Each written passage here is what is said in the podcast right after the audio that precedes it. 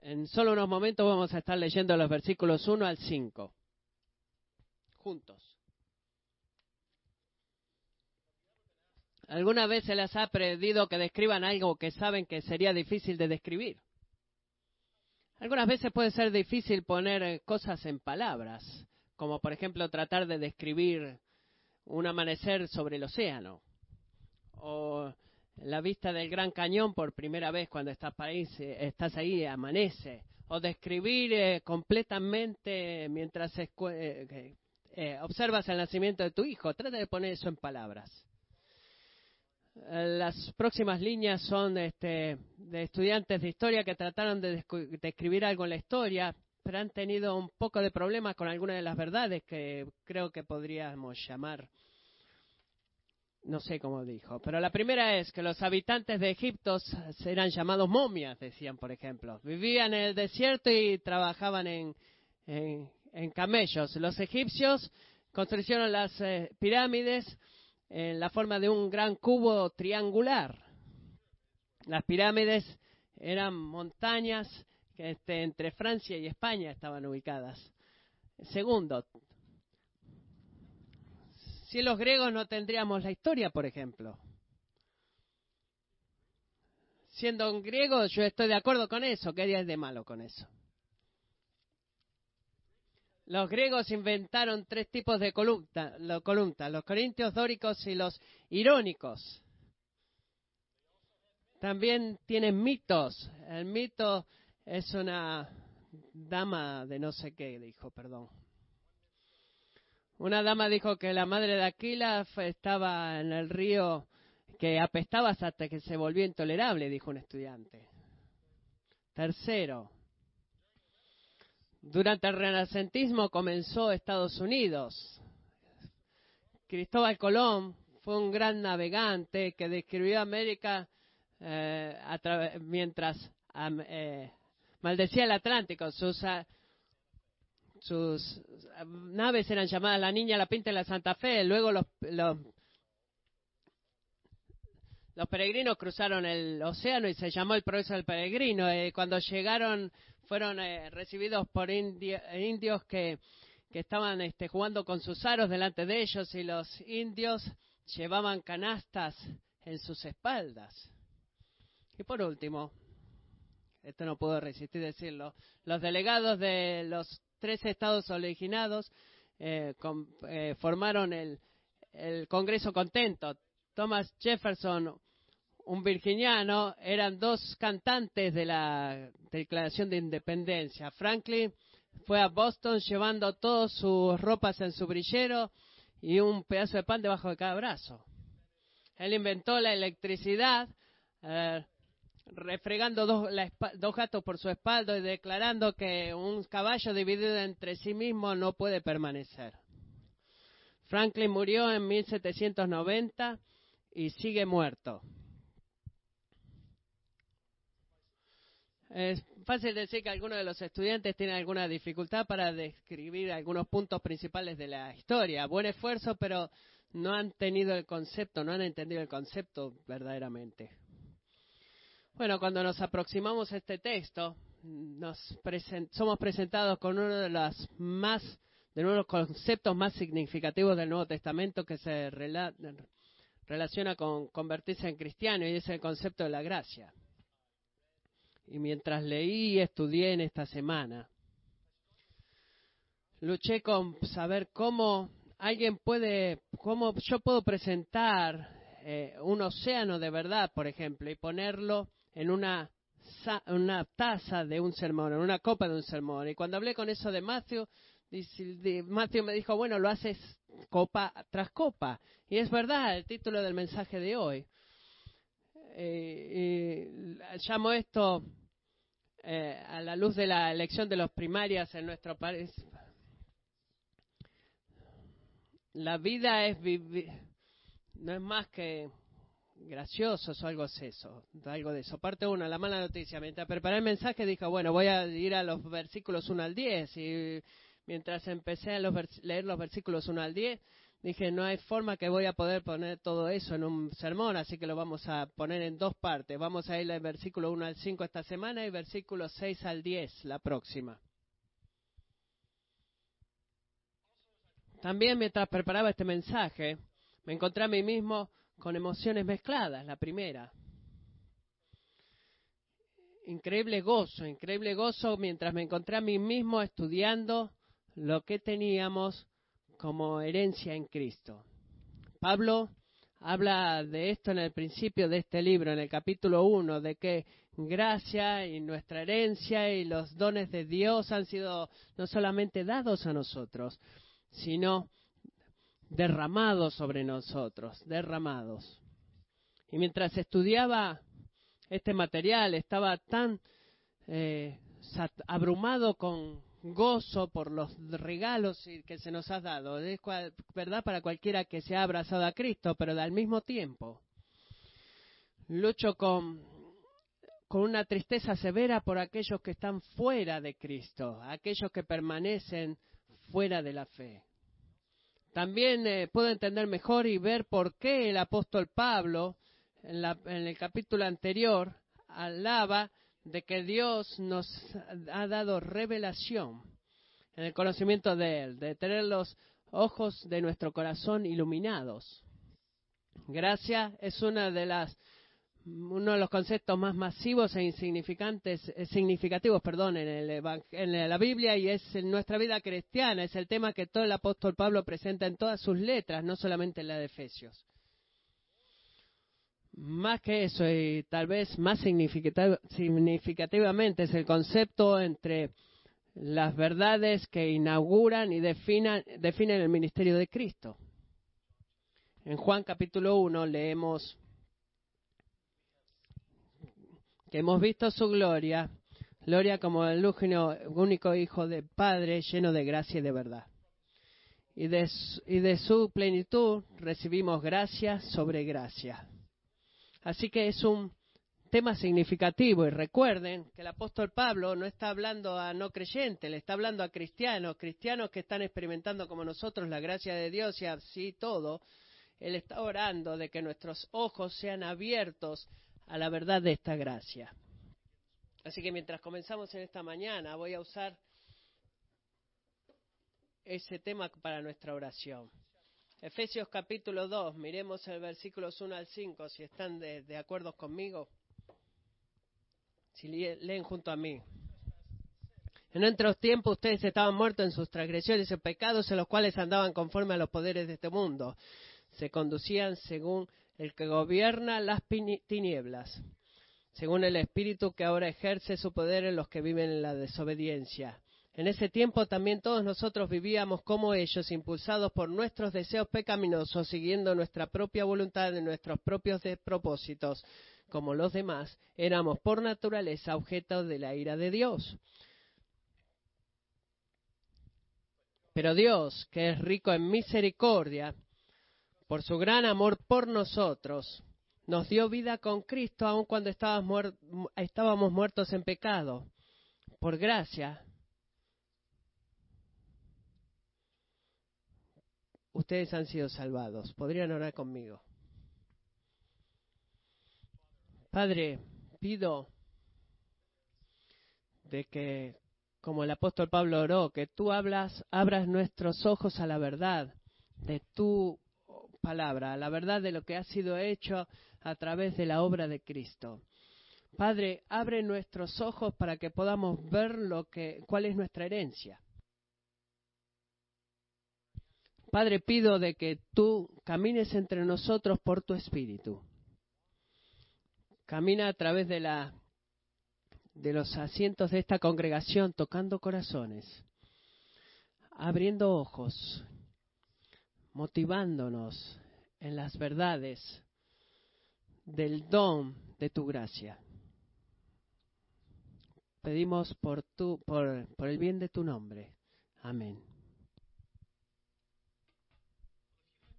Si ustedes tienen que escribir su testimonio acerca de quiénes son ustedes antes de haberse convertido a Cristo, ¿cómo lo describirían? ¿Qué dirían?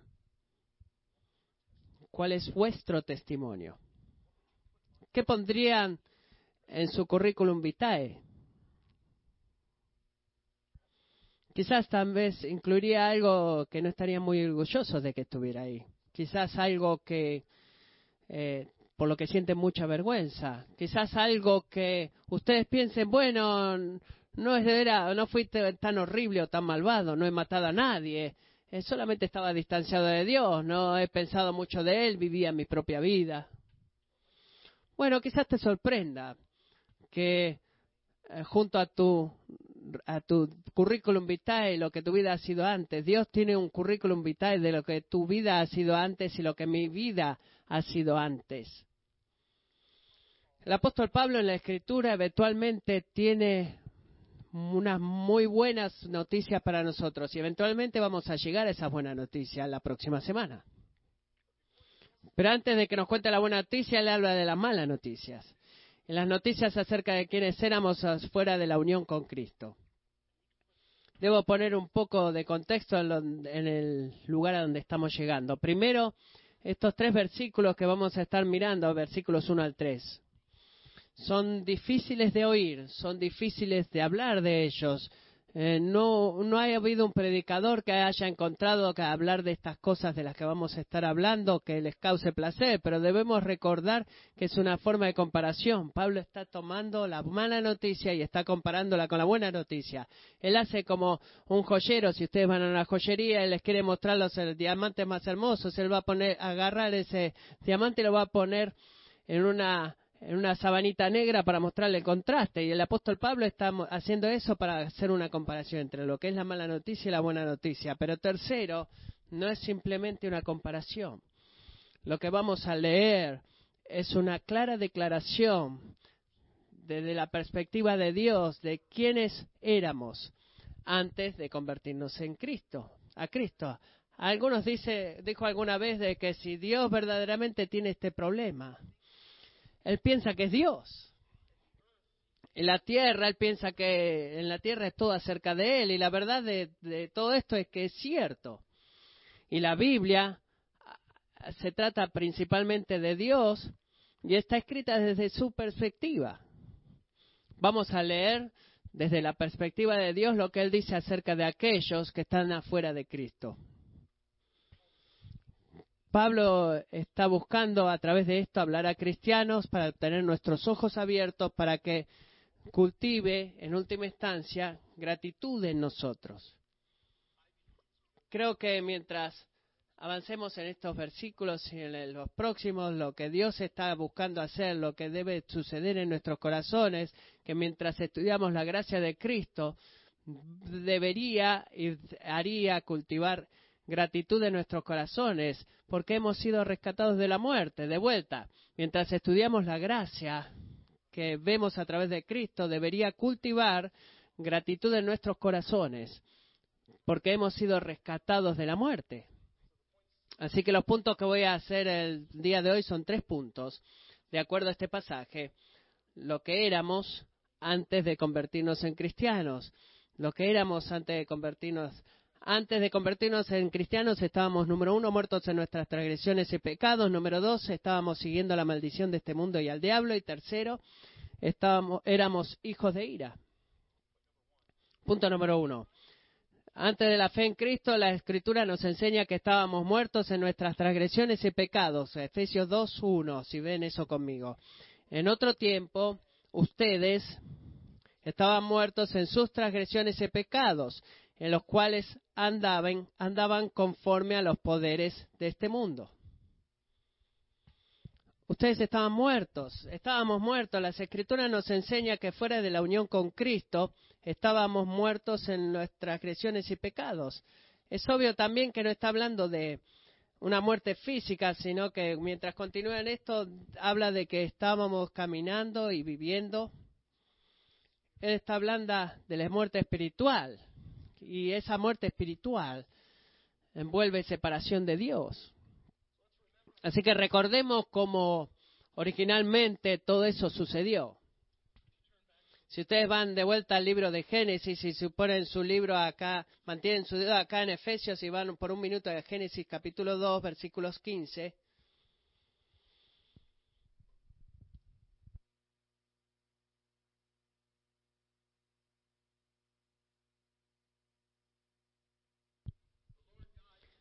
el Señor Dios tomó al hombre, Adán, y lo puso en el huerto de Edén para que lo cultivara y lo cuidara.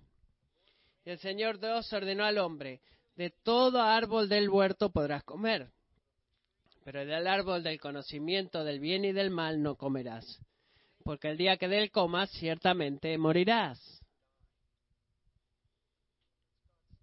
Es, esa es una, una orden, es, un mandamiento de Dios. El día que de él comas ciertamente morirás. Vayamos al versículo 8. Adán y Eva comieron del fruto, sus ojos fueron abiertos, se dieron cuenta que estaban desnudos y escucharon el sonido del Señor caminando en el, en el jardín y ellos se escondieron de la presencia del Señor.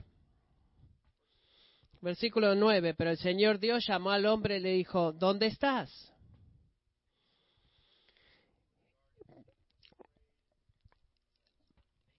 Y él le respondió, te oí en el huerto, tuve miedo porque estaba desnudo y me escondí. Ese llamado de Dios a Adán, Adán, ¿dónde estás? No se confunda de que Dios no sabía dónde estaba Adán. No había mucha gente en, la tierra en ese momento que Dios tuviera que encontrar. Dios sabía dónde estaba, pero algo espiritual tomó lugar en ese día. Hubo una separación entre Adán y Dios es una separación significativa. Desde ese punto, el pecado entró al mundo. Y, una unión vital que había entre el hombre o la humanidad y Dios fue separada, trágicamente separada. Y las distancias entre el Dios y el hombre no pudieron haber sido más grandes. Así que si estábamos muertos, en nuestras transgresiones y pecados. No soy un doctor, pero la gente muerta por lo general no, no se levanta y se da a sí mismo medicina. Los muertos no se eh, enchufan el IV.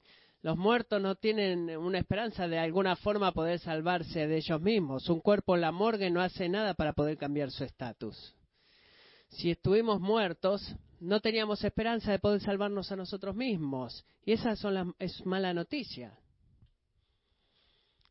Todo eso para agregar, amigos, que los programas de autoayuda, el pensamiento positivo, la meditación por sí sola, no puede darnos a nosotros vida espiritual. No que esas sean cosas malas de hacer en sí mismas, pero no nos dan salvación. Así, de la misma forma, el simplemente tratar más duro de ser mejor persona no nos puede dar vida espiritual tampoco. Ese es el tipo de vida de que, como querer hacer eh, eh, un omelette con tres huevos y, dos huevos están buenos y uno de los huevos no. El, que tú puedas hacer obras para salvarte a ti mismo están cubiertas con pecado, pero que son. Eh, no tenemos el poder para dar, salvarnos de ese pecado. Solamente el Espíritu Santo, respirando sobre nuestras almas, hablando las palabras de Dios que ha sido presentada a nosotros, puede darnos nueva vida en Cristo. Es por eso que es tan emocionante y tan crítico poder compartir la palabra de Cristo con la gente. Porque nosotros somos responsables de hacerlos venir a la vida somos, no somos responsables de hacerlo venir a la vida, somos responsables de compartir, ir a los huérfanos, compartir con los niños.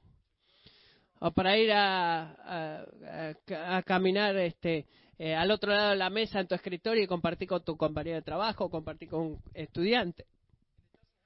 Compartir con un estudiante acerca de Cristo. Y no tiene que ser una presentación perfecta, puede ser algo tan simple como, ¿sabes lo que yo era? ¿Y sabes en lo que me he convertido? Muy imperfecto, pero tengo una relación con Dios a través de Cristo. ¿Tú la tienes? ¿Cómo llegas a eso? ¿Qué, es lo que tú haces? ¿Qué es lo que tomas? ¿Cuál es tu medicina? No, no es, es Él, es simplemente Cristo. Y eso es lo que tienes que compartir. La dependencia no, no depende de nosotros de cambiar el corazón de la gente, pero hemos sido llamados para compartir. Somos llamados para compartir lo que Dios ha hecho con nosotros. Así que déjame preguntar esto. Ah, ah, el trabajo de la nueva obra, de la nuva vida, ha sido ha traído a la luz en ti? ¿Tú tienes una relación de en que das tu vida por Cristo? Si tú lo haces, tú recibes un increíble, inmesurable y gran regalo. Has recibido. Más, más por decir también, todo tu futuro ha sido definido. Es duro poder poner nuestras, eh, eh, poner nuestras mentes en el concepto de que hemos sido separados con Dios y que ahora hemos unido de vuelta con Él. Pero si eso ha sucedido, si tú se te ha dado fe en Cristo, tú ahora estás en unión con Él, tu vida ha sido definida, tú tienes propósito y tú tienes un llamado. Amén. Segundo, antes de la fe en Cristo, estamos siguiendo la maldición de este mundo y al diablo. Siguiendo la maldición de este mundo y al diablo. Efesios 2.2 dice, los cuales anduvieron en otro tiempo según la corriente de este mundo, conforme al príncipe de la potestad del aire, el espíritu que ahora opera en los hijos de desobediencia. Eh, antes de Cristo estábamos siguiendo otro reino, el reino de la oscuridad, eh, regido por un, por un dictador violento y malvado. Y no necesariamente eh, me interesa hablar mucho del diablo de poder hablar en forma correcta de parte de Él. Él no es igual a Dios, Él es mucho menos que Dios, Él existe. Y una de las cosas que Él amaría hacer es hacerles creer a los cristianos que no existe. Él ama eso y es una de las mejores formas en las cuales Él se esconde lo que trata de hacer en nuestras vidas. Si nunca has leído del libro del Scruter Letters de C.S. Lewis, él está hablando de la obra del enemigo de la, en una gran manera literaria y nos enseña y nos muestra cómo él busca para operar clandestinamente entre los cristianos. No hay que preocuparse mucho, por, él no está muy preocupado por aquellos que luchan por el, por el reino de las tinieblas, pero cuando tú te conviertes en cristiano, él ah, pone toda su arma de operativa en contra tuya porque tú estás peleando la batalla de la fe. Estamos en una guerra porque existe un enemigo. Pero antes de habernos convertido parte del reino de la luz, la Biblia dice que éramos, éramos esclavos, esclavizados a las maneras del mundo, esclavizados al pensamiento del mundo, influenciados por el poder del enemigo. No sé cuál es este tu pasado, pero antes de haberte convertido en cristiano, había algo acerca de la forma en la cual tú pensabas, las metas que tenías, las visiones que tú tenías, que se alineaban a sí mismas con el poder del demonio. Ahora, lo que sucede, y vamos a estar hablando de eso más adelante, la semana que viene, que cuando tú te conviertes en cristiano, tú no solamente recibes un nuevo, una nueva forma de pensar, sino que recibes una nueva identidad pasas de un reino a otro reino. Pasas de un reino de oscuridad a un reino de, a un reino de luz. Y el pasaporte entre esos dos reinos, tú no solamente lo compras en Walmart, tiene que ser dado a ti por un Dios santo. Antes de venir a la fe en Cristo, existe una esclavitud y esas son palabras difíciles de decir. Pero seguimos a eso, seguimos esos principios. Y así todo, Dios nos ha dado como cristianos un hermoso regalo. Eh, se nos ha dicho que no amemos al mundo, por ejemplo. Romanos 12.2 dice, no sean conformados a este mundo, sino transfórmense mediante la renovación de su mente, para que verifiquen cuál es la voluntad de Dios, lo que es bueno y aceptable y perfecto. Eh, no, no estaría equivocándome si dijera que no tomes tu opinión del mundo. Debemos recibir nuestra opinión de la palabra de Dios. ¿Y qué tan, tan bueno puede ser que haya influencia en nosotros cuando tomemos nuestras opiniones del mundo a nuestro alrededor? ¿Qué malo puede ser eso? Punto número tres. Antes de la fe en Cristo éramos considerados hijos de ira. Miren el versículo 3, por favor. antes de la fe en Cristo éramos considerados hijos de ira. La ira de Dios no algo, es algo no placentero de hablar, pero de vuelto creo que tenemos precaución acá. Recordemos que Pablo no está usando este texto para hablarle a los no creyentes, él no está usando este texto para hablarle a los no creyentes, de decirles tú estás bajo la ira de Dios, no. Él les dice a los cristianos que ustedes estaban bajo la ira de Dios, entonces debes cultivar gratitud en tu corazón.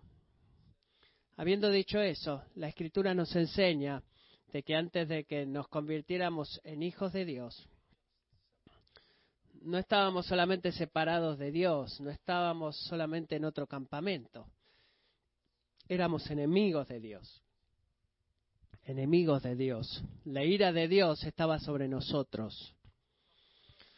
Es una palabra fuerte, es una palabra fuerte para la filosofía de que todo el mundo, que Dios es amigo y trata a toda la humanidad de forma correcta y eso no es, es simplemente, no es bíblico, no es una verdad bíblica esa.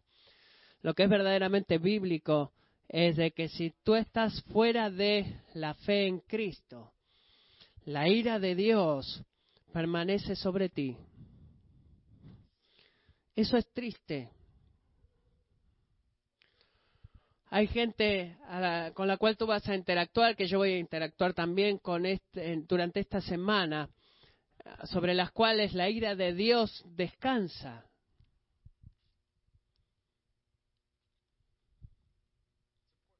Es importante que podamos definir lo que es la ira de Dios y lo que significa. Primero que nada, no es como la ira humana.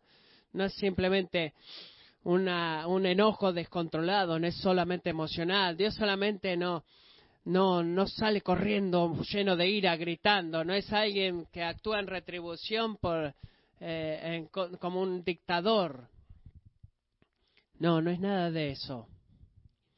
Y tampoco es, tampoco está separada de su misericordia y de su amor están eh, perfectamente unidas. La ira de Dios de su misericordia y su amor. La ira de Dios es una santa ira medida sobre el pecado y el juicio que viene sobre ese pecado. Es el juicio sobre, hacia el pecado para todos aquellos que tienen pecado, todos aquellos que están revelados a, a la ley de Dios, sus reglas, sus mandamientos y han violado su gloria y su honor. Es verdad, se trata verdaderamente acerca del honor de Dios. Y para poder mantener su gloria, en orden para mantener su santidad como un Dios justo y perfecto, Él debe castigar al pecado. Si yo simplemente peco tres veces al día, oh Señor, dame eso algún día de que lo haga tres veces solamente. Pero si yo solamente peco tres días al, eh, tres días al, eh, tres veces al día, al final del año serán mil pecados sobre mí. Al, después de diez años serán diez mil pecados. Y solamente estaba tomando un, algo pequeño, como un ticket por mal estacionamiento. Si, si yo traigo diez mil tickets de por mal estacionar y lo pongo delante del juez y le digo al juez, eh, le digo, señor juez, usted puede quitarme estos tickets, olvídese estos tickets por mal estacionamiento. Eh, para que el juez pueda hacer eso y solamente quitar esos tickets de mí, sería una, una, una mala forma de usar la justicia. No se puede hacer, eso no haría que el juez sea justo, porque no estaría siendo justo. Ahora, no sé qué ¿Qué, edad tienes ahora? No sé cuántas veces has pecado hoy. Pero fuera de Cristo, nuestros pecados están delante de Dios y son una ofensa hacia Él. Él debe, si Él va a castigar el pecado, debe castigar al pecado que comete ese pecado. Él debe hacerlo. Antes de habernos convertido en cristianos, había este sentir de eh, de quizás este, culpabilidad o, de pensar que no iba a pasar nada, pero Dios debe castigar el pecado y esas son malas noticias, verdaderamente son malas noticias. Por último, para decir acerca de esta ira, dice de que éramos hijos de ira. Eso significa que fuimos que nacimos con esto, no es algo que solamente hacemos, pecamos porque somos pecadores. Nacimos en eso. Así que para para resumir lo que hemos hecho, estamos muertos en nuestras transgresiones y pecados. Segundo, estamos bajo el poder del enemigo en y esclavos. Y terceros, por nuestra propia naturaleza de quiénes somos, somos hijos de ira. En resumen, éramos enemigos de Dios con nada más sobre nosotros que mereciera la bendición, el favor eh, o la misericordia de Dios. Y no es fácil hablar de eso, no es fácil pensar en eso. No, me, no quiero que me digan quién yo era.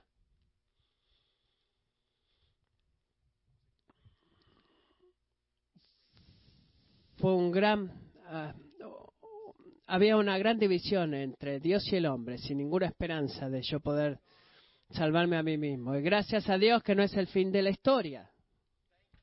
Gracias a Dios que ese no es el fin de la historia. Gracias a Dios que hay más. Hay buenas noticias. Vamos a hablar de las buenas noticias.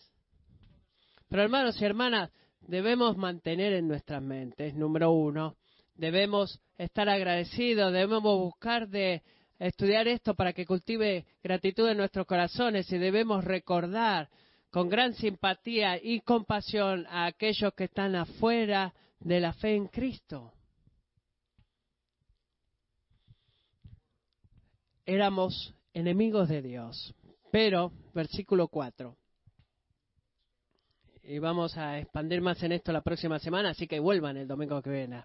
Pero Dios, que es rico en misericordia, rico en misericordia, rico en misericordia.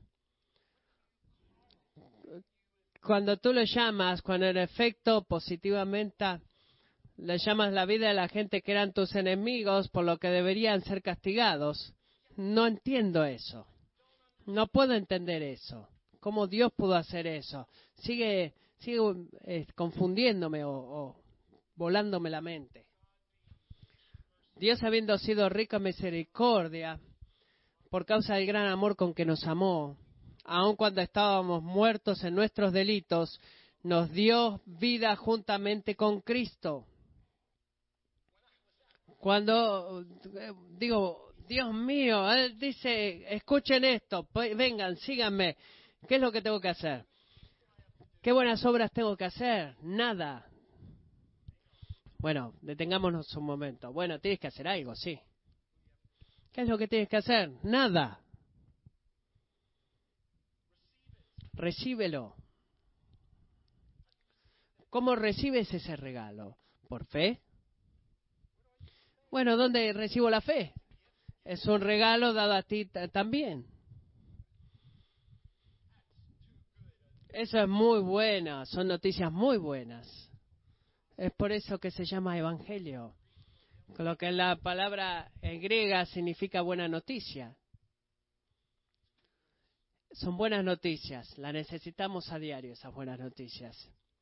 Pero había una gran división que ha sido este, rota por Dios. Estábamos muertos en nuestras transgresiones y Dios nos ha hecho vivos. El evento más significativo en tu vida como cristiano está en estos versículos 4 y 5, que Dios intervino, te trajo en unión con Cristo. Y es una verdad increíble, porque Cristo conquistó al pecado y a la muerte, y porque Él venció al poder de la muerte, porque Él desplegó su resurrección victoriosa, hemos sido traídos en unión con Él. Es una victoria vívida que nunca va a desaparecer. Escuchar, eh, escucharla es vida, el escuchar esta noticia es vida, el escucharla y creerla. Gracias a Dios por su increíble vida y don hacia nosotros. Ahora, en una multitud de esta cantidad, estaría equivocado si no menciono de que quizás haya personas aquí que no son parte de ese mundo. El mundo no aplica para nosotros.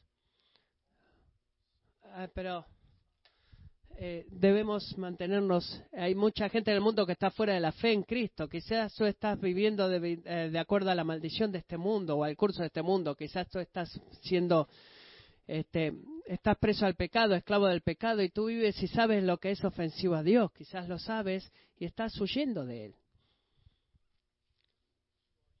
Si tú estás aquí y tú no eres creyente, si tú no estás seguro de tu relación con Cristo,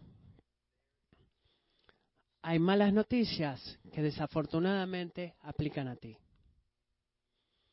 Tú permaneces, hablando bíblicamente, bajo el juicio de Dios. Hay una pena que debe ser pagada y que hay una deuda. Tú no tienes nada para pagar esa deuda por ti y nunca lo vas a poder hacer delante de un santo Dios. Y esa es mala noticia. Pero quiero invitarte a escuchar la buena noticia de que este mismo día tú puedes experimentar perdón y el favor de Dios, el completo favor de Dios. Si tú abrieras tu corazón y por fe pusieras tu confianza y creencias en, en Cristo. Si tú estás aquí y esa y esa es el la lucha en tu corazón que dices, debería poner mi fe en Cristo. Hay una sola razón por la cual ese pensamiento está ahí, es porque el Espíritu Santo de Dios ahora mismo está trabajando en tu corazón para traerte a este camino. Y te motivo a considerar eso es algo que deberías considerar para hablar más. Dios está solamente a una oración a, una oración de distancia. Hay mucha gente aquí que va a querer hablar contigo y orar contigo. Por favor, considera eso. Mientras cierro en esto, quiero decirles que viviendo por por, por la gracia de aquel que está con nosotros, debemos eh, tener en cuenta que vivimos por la gracia de quien confiamos. Creo que podemos entender más y más eh, eh, de la esclavitud de la que hemos sido sacados, de la muerte por la cual hemos sido sacados. También cuando verdaderamente entendemos más lo que es la gracia. Y va a causar que el amor crezca cada vez más y va que la, la, gratitud crecerá más. La humildad y amor por Dios va a crecer enormemente en nuestros corazones y nos va a traer a un lugar en donde le vamos a traer gloria. Como cualquier persona puede mirar lo que ha sido y ahora lo que son y que no tenga nada, otra cosa que no sea gratitud en sus corazones hacia Dios. La gracia que nos ha salvado cultiva esa gratitud en nuestros corazones. Quiero cerrar con una oración del Valle de Visión, así que no oren conmigo, por favor.